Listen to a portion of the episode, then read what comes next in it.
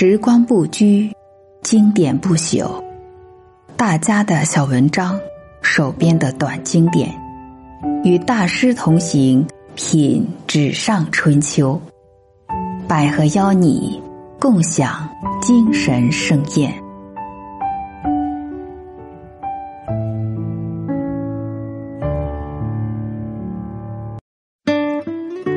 我们兄妹三人。这次放下了手边所有的事情，在清明节带妈妈回家乡。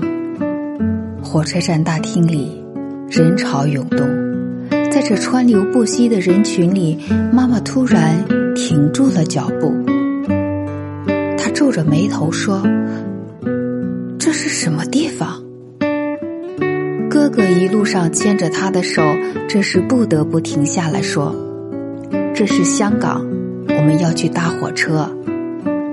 妈妈露出惶惑的神情，她说：“我不认得这里，我要回家。”我在一旁小声的提醒哥哥：“火车要开了。”身为医生的弟弟，本来背着两只手走在后面，这时他跨前一步，对妈妈说：“这就是带你回家的路，没有错，快走吧。”不然就回不了家了。他说话时，脸上不带表情，看不出任何情绪，口气习惯性的带着权威。三十年的职业训练，使他在父亲临终时都深藏不露。妈妈也不看他，眼睛盯着磨石地面，妥协的回答：“好。”那就马上带我回家。他迈开步走了，从后面看他，身躯那样的瘦弱，背有点驼，手被两个儿子两边牵着，他的步履细碎，一小步接着一小步往前走。陪他在乡下散步的时候。见他踩着碎步，稀稀疏疏低头走路。我说：“妈，不要像老鼠一样走路，来，马路很平，我牵着你的手，不会跌倒的。试试看，把脚步迈开，你看，我把脚伸前，做出笨士兵踢正步的架势。你看，我把脚大步的跨出去，路是平的，不要怕。”他真的照做了，但是没走几步，又稀稀疏疏低头走起碎步来。从他的眼睛看出去，地是凹凸不平的吗？从他的眼睛看出去，每一步都可能踏空吗？弟弟在电话里解释，脑的萎缩，即使用药也会造成人对空间的不确定感。散步直到太阳落山，粉红色的云霞喷涌上天，在油画似的黄昏里，我们回到了他的卧室。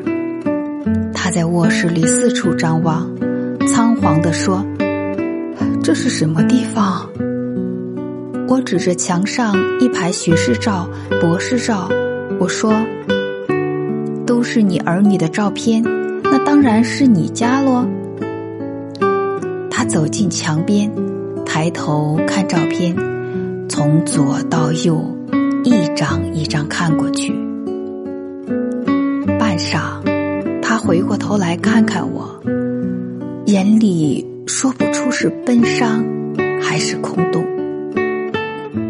屋里渐渐暗淡，他就立在那白墙边，像一个黑色的影子，悠悠地说。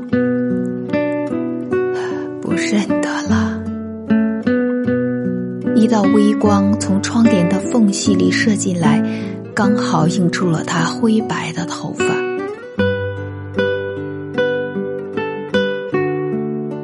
归途的火车开了，窗外的世界迅捷的往后退，仿佛有人没打招呼就按下了电影胶卷的快速倒带。只见他一幕一幕。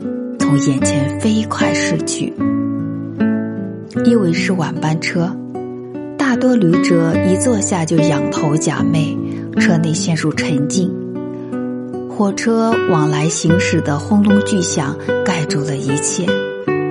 妈妈的手抓着前座的椅背，颤颤巍巍的站了起来。她看看前方，一纵列座位是一项模糊的远处，又转过身来看后方，列车的门紧紧关着，看不见门后头的深浅。他看向车厢的两侧的窗户，布帘都已拉上，只有动荡不安的光。忽明忽暗，时弱时强，随着火车奔驰，像闪电一样射进来。他紧紧地抓住椅背，维持身体的平衡，然后他开始往前走。我在后面亦步亦趋，一只手搭着他的肩膀，以防他跌倒，但却见他用力地拨开我的手，转身说。你放我走，我要回家。天黑了，我要回家。他的眼睛里蓄满了泪水，声音凄恻。我把他抱进怀里，把他的头按在我的胸口，紧紧的拥抱他。也许我身体的温度可以让他稍稍安心。我在他耳边说：“这班火车。”就是要带你回家的，只是还没有到，马上就要到家了，真的。弟弟走了过来，我们默默对望。